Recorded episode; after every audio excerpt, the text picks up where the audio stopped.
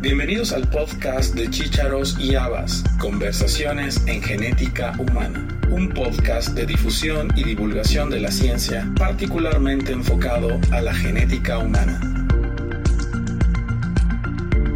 La doctora Victoria del Castillo Ruiz es médica genetista y jefa del Departamento de Genética Humana en el Instituto Nacional de Pediatría en la Ciudad de México. Es también profesora de la clase de genética en la Facultad de Medicina de la Universidad Nacional Autónoma de México. La doctora del Castillo es toda una institución en la genética Ha sido presidenta de la Asociación Mexicana de Genética Humana y del Consejo Mexicano de Especialistas en Genética Médica. Para comenzar la cuarta temporada de nuestro podcast, traemos para ustedes esta entrevista dividida en tres episodios en el cual conversamos con la doctora del Castillo sobre su vida académica, su trayectoria científica en México y revisaremos con ella también sus 50 años de trayectoria en el Instituto Nacional de Pediatría. Pero pues esperemos. Ahorita tengo un objetivo muy claro ahí en el hospital, espero que se consiga antes de que me vaya y, seguir en contacto. O sea, yo no puedo dejar al, INP y decir ya, ahí acabó y ahí, ahí se la ven sin mí, porque sí se la verán sin mí, pero, pero yo no me la veré sin el INP. Gracias, Elías. Doctora, me quitó todo, casi todas las preguntas que tenía para hacerle, pero es es una entrevista y tengo que hacerle algunas preguntas para complementar todo lo que nos ha platicado y lo que nos ha resumido de lo que ha sido su trayectoria, que es precisamente el objetivo de esta charla. Permítame hacerle mm, algunas preguntas para concluir. Y bueno, eh, claro. Primero, al inicio de su plática usted nos habló de don Gilberto Bosque Saldívar. ¿Usted lo llegó a conocer o convivió con él alguna vez? Oh, ¿qué quieres que te diga? Fue, fue testigo de mi boda. Excelente. Platíquenos. Don Gilberto. Que, ¿Alguna anécdota que nos pueda contar? ¿De, de don Gilberto? Sí. Bueno, yo lo conozco, obviamente yo lo conocí aquí en México, mis papás lo conocieron en Marsella y eh, don Gilberto ayudó, lo conocen como el Schindler mexicano, Así ¿sí? A don Gilberto Bosques. Y él era el cónsul no era el embajador, era el cónsul de México en Marsella. Y ahí giraba visas. En ese entonces lo más que podía haber de, eh, olvídense de los celulares, ni teléfonos, ni cosas así, era precisamente el telégrafo en un momento dado, ¿sí? Y él se calcula que ayudó a salir alrededor de 43 mil gentes. Cuando México rompió relaciones con Alemania, entraron al, consulado mexicano y tuvieron que, vamos a decir, quemar mucha información de la que tenían, de los que habían salido, etcétera. Don Gilberto conseguía barcos que podían salir.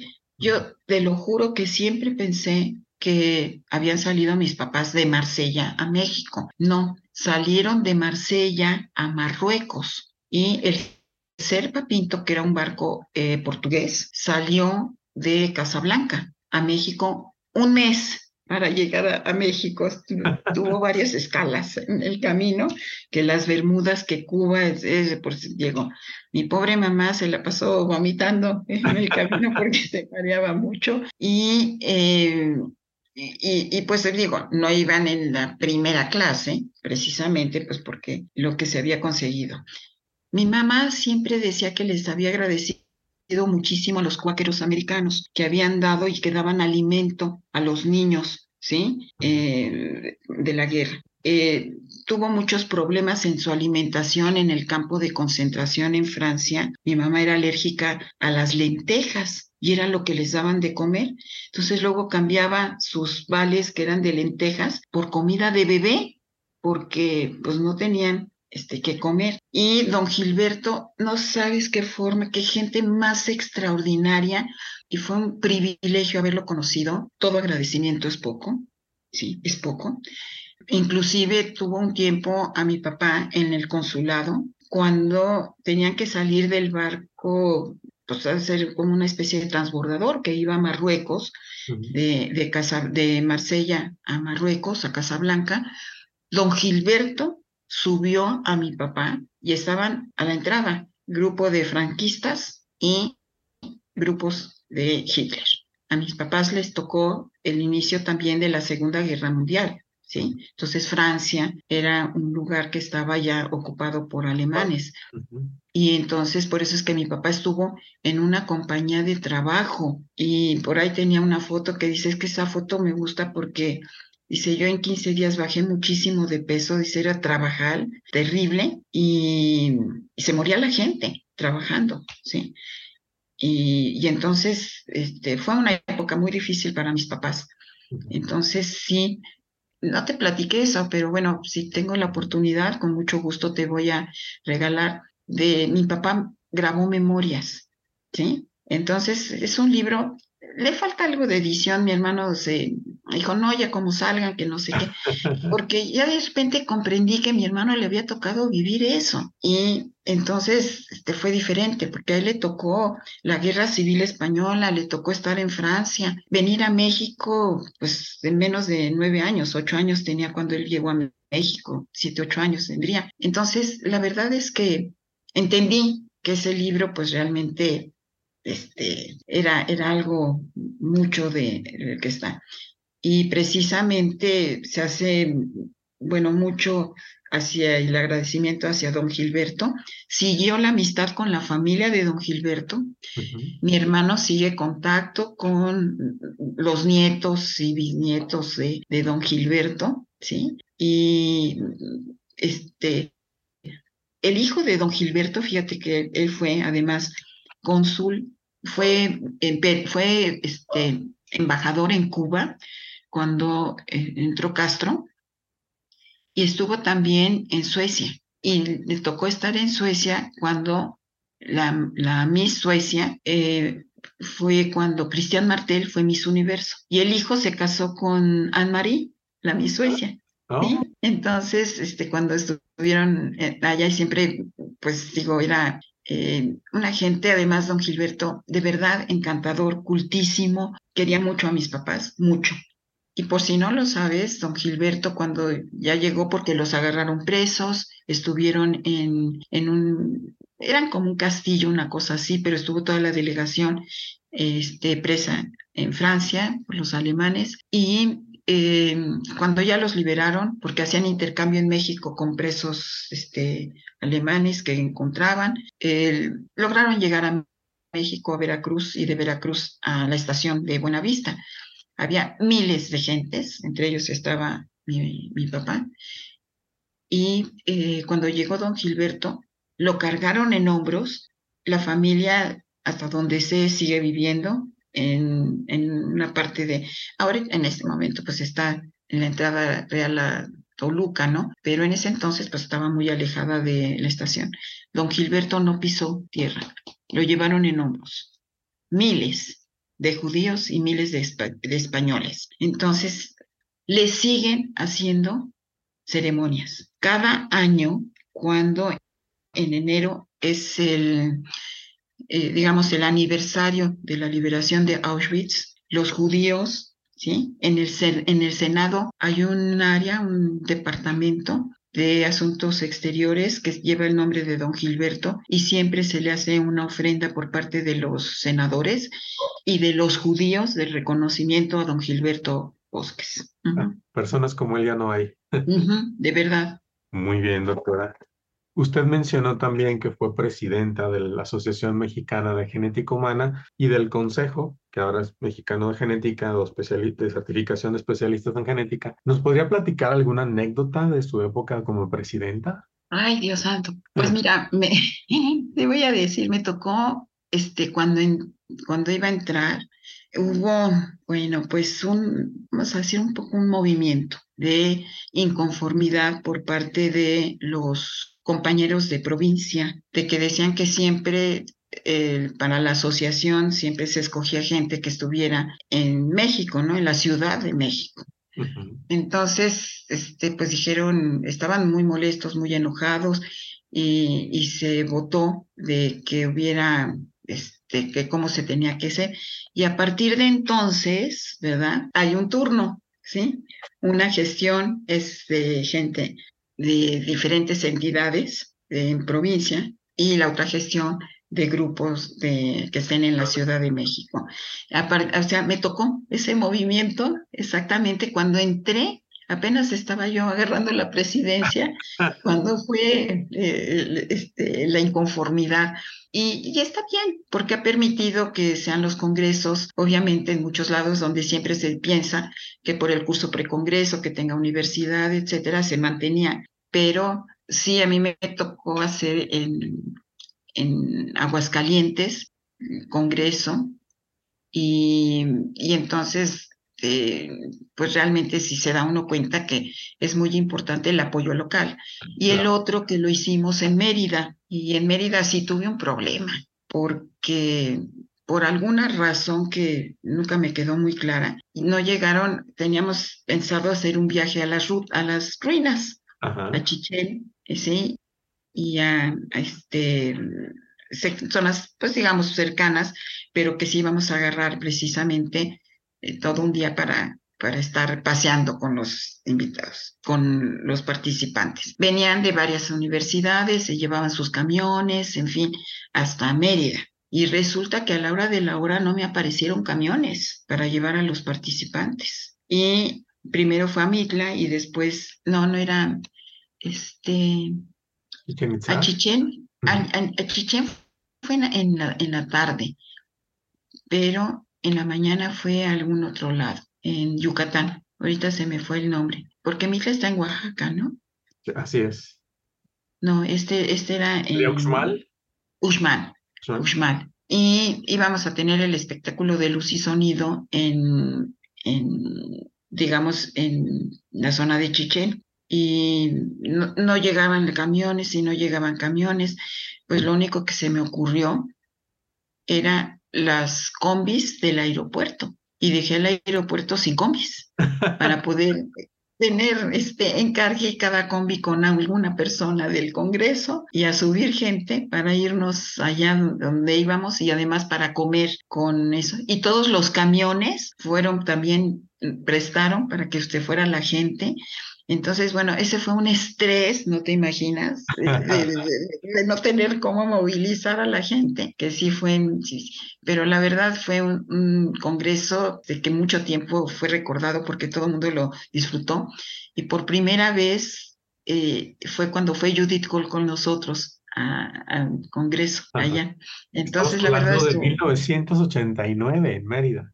Sí, y entonces, este, sí fue, eh, no, bueno, yo, yo quedé exhausta con ese congreso, porque la verdad sí fue para mí muy difícil, es, que se supone que iban a pasar por nosotros y no pasaron.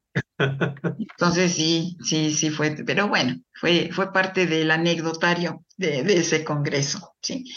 Y en Aguascalientes eh, me tocó eh, hacer en, en Aguascalientes todo el Congreso y el evento de clausura, bueno, de, digamos, de clausura, la cena baile, en un lugar que me recordaba mucho a la preparatoria, porque era un área que tenía mucha arcada, este, un patio muy grande, muy bonito, y entonces también es, este, de súper ambiente, todo el mundo estaba muy, muy contento. Entonces también fue una, una fiesta muy linda y me recordó muchísimo mi época preparatoriana, he de decir honestamente, esa en Aguascalientes, ¿sí?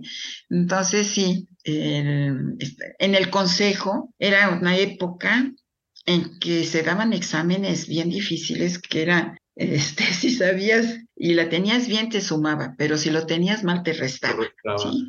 Sí, no, entonces fue difícil y, para intentar cambiarlo, que lo logramos cambiar, pero sí costó trabajo. Y había alguien que dijo, pero si yo saqué 10, sí, pero era 10 sobre 100. O sea, como quien dice, sacaste uno de calificación, ¿no? Porque era muy difícil eso de que te restaran, no te, te sumaban, te restaban y era también un poquito difícil no se tenían, olvídense, las sesiones mensuales eran de pegarle este, estampilla para mandarla por el servicio postal a la gente.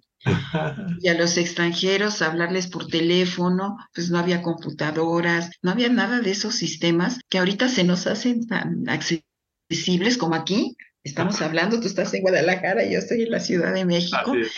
No había. Entonces sí era eh, tratar de organizar todas las sesiones, tratar de organizar eh, que quedara y todo el mundo, pues yo creo que nuestra asociación es muy cooperadora. O sea, la verdad es que... Sí, lo es. sí, es, en términos generales, nos, no somos tantísimos como otros grupos médicos, pero, y ahorita ya pues he subido muchísimo, ¿no? Imagínate, pero siempre ha habido mucho interés, mucha participación, colaboración. Jesús Guizar, éramos compadres, con Jesús, era mi compadre. Entonces, pues para sus libros siempre participé para hacerlo de displasias óseas. Eh, entonces, bueno, me dolió muchísimo cuando falleció. Trabajar con Gil también, Hildardo Zafra, que ahorita anda muy metido con lo del colegio. Colegio Mexicano de Genética. Ajá. Entonces, este, vamos, me ha tocado convivir con muchísima gente y mucha gente joven, mucha. Entonces, esto yo creo que al final de cuentas, pues hemos ido, ¿sí? Tratando de, de, sensibilizar a grupos médicos y hay grupos que ya, bueno, los residentes del Instituto Nacional de Pediatría por lo menos preguntan este, con sanguinidad y endogamia y ya entienden qué quiere decir eso, ¿no?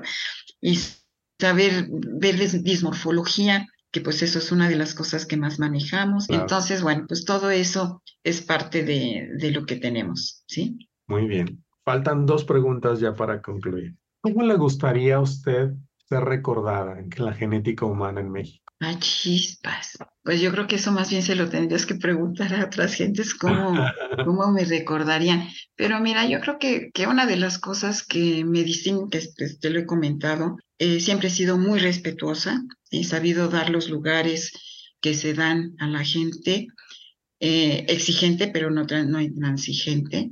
Si yo digo que voy a participar, participo, no dejo votado, se me hace una falta total de respeto, comprometerte a algo, pero luego no cumplir. Vamos a decir, la única vez que me pasó fue cuando la doctora Esmer me invitó en Querétaro a participar el 13 de octubre y no pude hacerlo porque ese día este, me hospitalizaron, que fue cuando tuve el problema. Pero en términos generales, eh, trato de ser muy honesta, muy cumplida. Espero que, que haya el recuerdo de una gente que haya dejado huella en ellos por la forma de pensar, por los consejos de vida cotidiana, que luego es que aparte nos da muchos consejos cotidianos que que nos apoyan, nos ayudan, etcétera. Y pues bueno, de que en algún momento dado piensen que algo de lo que aprendieron de mi persona en particular, y estoy hablando de mi persona, pero indudablemente pues hay un grupo de gentes que me apoyan muchísimo, porque también no solo están los médicos que te decía en el área clínica, están laboratorios que han colaborado enormemente en la preparación de los residentes que han rotado y, y, que siguen trabajando y con los que seguimos trabajando protocolos de investigación y todo. Con todos ellos hemos tratado de tener siempre un reconocimiento y una gratitud y la, siempre he sentido que cuando se van residentes del área, pues tienen un aprecio, tienen un aprecio hacia la persona y yo creo que reconocen el gusto por enseñar, por participar, por trabajar en equipo. Cuando la pandemia, una de las cosas que me decían los residentes, ¿cómo no íbamos a ir si la primera que estaba ahí en el hospital era usted? Entonces yo sí creo que las palabras jalan, pero el ejemplo arrastra. Y entonces yo estoy muy convencida de ese tipo de situaciones. Y si puedes ayudar y está en tus manos ayudar, hazlo porque en algún momento te van a ayudar cuando lo necesites. Y entonces, bueno, pues muchas veces he necesitado ayuda. Como dijo, se me alinearon los planetas y he tenido mucha suerte en, en términos generales. Entonces, yo sí quiero que, obviamente, por ejemplo, mis hijos pues me dicen que se sienten muy orgullosa de su mamá. De chiquitos luego protestaban, mamá, ¿por qué sales tanto? Porque cuando tienes que estar preparado, que te digo, tú que has organizado congresos y todo eso, pues tienes que estar saliendo y de repente está difícil, ¿no? Este, dejarlos pequeños, pero al final de cuentas, este, pues todo el esfuerzo reditúa. y, eso es lo que me gusta. Cuando uno es parte de una cultura de trabajo, cuando las cosas no se te dan fáciles, cuando no tienes eh, otras instancias, no hablo solo de lo económico, a mí me, digo, eso es material y es muy importante, indudablemente no lo voy a negar, pero yo creo que hay otros aspectos, como te digo, de, de la inteligencia emocional, de ese trabajo que te acerca, de esa empatía con pacientes, con la, gente, pacientes que me invitaban a sus fiestas de 15 años o a su comida o a su boda. O sea, para mí eran un ejemplo, sabiendo los limitados que estaban y que te estén invitando a esas cosas, entonces me sentía, y no, no, además se desvivían en atenciones, esto quiere decir que te lo has ganado, ¿no? Y en ese aspecto, para mí eso ha sido muy, muy importante. Entonces, espero que recuerden a alguien que trató siempre de tener la vida equilibrada y de apoyar, de apoyar, de enseñar y de dar ejemplo. Buen ejemplo, ¿eh? porque también se puede dar mal ejemplo, pero yo espero haber dado buen ejemplo con ellos, exacto. Sí. seguro que sí. La pregunta final, doctora, ¿qué recomendación le daría a usted a una persona que esté interesada en estudiar genética? Pues yo sí creo, luego van y preguntan, hablan, nos dicen en dónde hacer, porque ahorita hay muchas sedes que están, antes eran pues poquitas sedes, ¿no? Pero en la actualidad pues son muchísimas y muchas que están excelentes a nivel de provincia, como tienen en Guadalajara o como tienen en Monterrey, ¿sí? Entonces, en Puebla también. Eh, yo creo que en realidad una de las cosas que me parece muy importante es que se enteren de qué se trata la carrera. Muchas veces llegaban tiempo atrás, no, no tan reciente, porque ahorita hay mucha más apertura en saber conceptos, digamos, de genómica y de todo eso, pero llegaban así como que vamos a hacer terapia génica aquí con usted. No, la carrera, la especialidad es de genética médica. Entonces, vamos a ver, entonces sentían que era como hablar algo esotérico, ¿cuándo me voy a enfrentar yo con eso? Porque lo único que ubican un poco es como síndrome de Down, por ejemplo. ¿Sí? Que la gente no hace falta que sea genetista y perfectamente pues tiende a reconocer pacientes que tienen ese, este, ese cuadro. No, sino exactamente buscar todo lo que puede tener enfermedades genéticas. Y confunden mucho con geriatría, ¿sí? Y entonces, o con pediatría. Entonces, bueno, pues tienes que implicar. Creo que lo primero que existen, porque ya tienen, como ya está en la materia, en muchas de las, no en todas, ¿eh? pero en muchas de las universidades ya tienen en la carrera genética, entonces ya tienen un panorama, obviamente, un brochazo de lo que pueden llegar a ver en eso. Casi siempre están interesados en presentarse algunos días en la consulta para que puedan ver qué es lo que vemos los genetistas, ¿sí? Y es un abanico de posibilidades la genética, porque tiene que ver con todas las ramas de la medicina. Y entonces, pues estamos, vamos a decir, eh, relacionado con cualquiera, ojos, piel, sistema nervioso, corazón, todo está relacionado con genética. Y obviamente también a veces hay el atractivo de que alguien, no, pues es que a mí me gusta mucho la neurología. Bueno, pues está la neurogenética, que es un campo amplísimo y de lo más interesante y cada vez más novedoso, por ejemplo, ¿no? ¿Qué decimos de la dermatología o qué decimos de la oftalmología? O sea, eh, tú estás teniendo perinatología, por ejemplo, ¿no? Sí. Eh, una sede para, para curso de, de alta especialidad frecuentemente este, solicitado. Entonces, yo creo que lo primero que tienen que tener es conocimiento. Si no sabes a lo que te vas a enfrentar, te puedes desilusionar. Y te tienen que preparar. Yo sí les digo, ¿eh? a todos los que van a vernos en el hospital, más o menos el plan de estudios que tenemos, etcétera, que se lo, se lo dice. Puede ser similar, parecido o muy diferente a los de otras sedes. Eso no, no lo cuestionamos, pero lo que sí les digo, conozcan otras sedes. Esto es como el matrimonio. Hay que escoger con la, hay que tener la pareja idónea porque si no, pues después nos tenemos desilusiones, ¿no? No es lo que yo esperaba, o no es lo que esperaba de esta sede. No sé si lo que esperas es un edificio bonito, un edificio que va, voy a tener mi propia este, cubículo y voy a estar eh, con mi computadora y todo me lo va a ver en el hospital. Un hospital como en el que estoy, que aunque es de tercer nivel, pues en la actualidad en la actualidad estamos con muchísimas carencias y no por eso dejamos de trabajar. Al contrario, el reto es sacar adelante con lo que tienes, ¿sí? Y no quejarte de lo que no tengo. Entonces, tengo esto, vámonos para adelante. ¿Y qué podemos hacer con esto? Y si no tengo, busco para poderlo tener. Entonces, yo creo que, insisto, hacer las cosas con pasión cambia todo. Cuando vas a, que, a ver qué me van a dar, cuando tú esperas que todo te lo den, estás mal. Claro. Porque lo que tienes que tener es compromiso. Si tú vas a ir a un lugar, te tienes que comprometer con ese lugar, pero que ya lo conozcas, que ya tengas idea y que hayas visto otras sedes que te ofrecen, cómo te lo ofrecen, y tú dices, ya sé que ahora me quiero ir ahí, ¿sí? Y entonces, eh, a veces, últimamente nos lo han dicho, que no escogen genética porque saben que ahí somos muy exigentes. Entonces, exigentes no necesariamente quiere decir que somos intransigentes, ¿sí?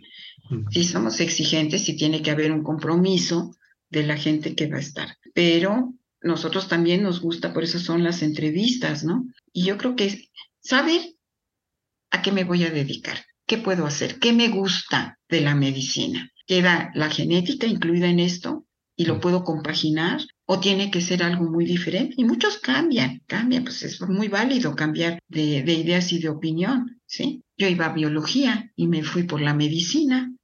Entonces, digo, no me pueden decir que no puede uno cambiar, claro que sí puede cambiar. Y nunca, nunca, eso sí te lo puedo decir, se me ocurrió cambiar de genética. Y mira que empecé con medicina interna.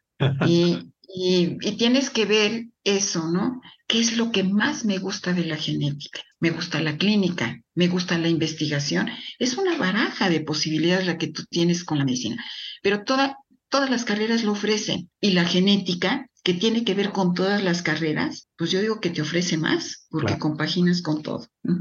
Pues muy bien, doctora. Le agradezco mucho todos estos eh, estas horas que conversamos. Me da mucho gusto iniciar la cuarta temporada de este podcast. Y bueno, usted habló mucho de respeto y de pasión por lo que uno hace. Y yo agregaría a, a esta entrevista, para resumirlo, congruencia entre lo que hace y lo que dice y elegancia, que siempre ha sido una mujer elegantísima desde que la conozco. Y eso se lo quiero decir ahora. Muchas gracias, Elías.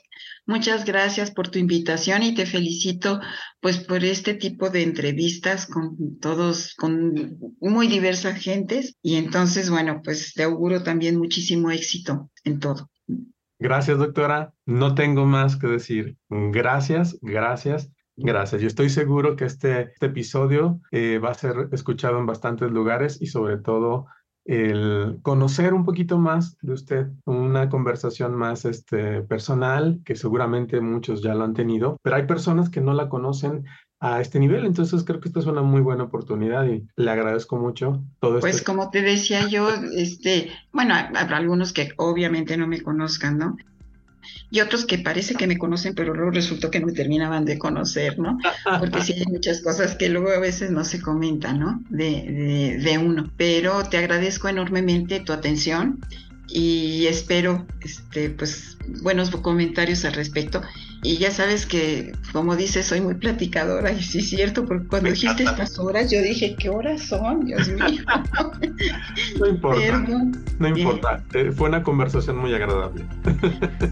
A lo mejor la tienes que separar en dos, como me decías, ¿no? Pero bueno, con muchísimo gusto de compartir. Y debo de reconocer que como no sabía exactamente qué era, este, entonces dije, bueno, pues quedaba abierta a todo lo que tú me dijeras y como lo dijeras. Entonces, muchas gracias por todo y mucho éxito también en tu programa. Gracias.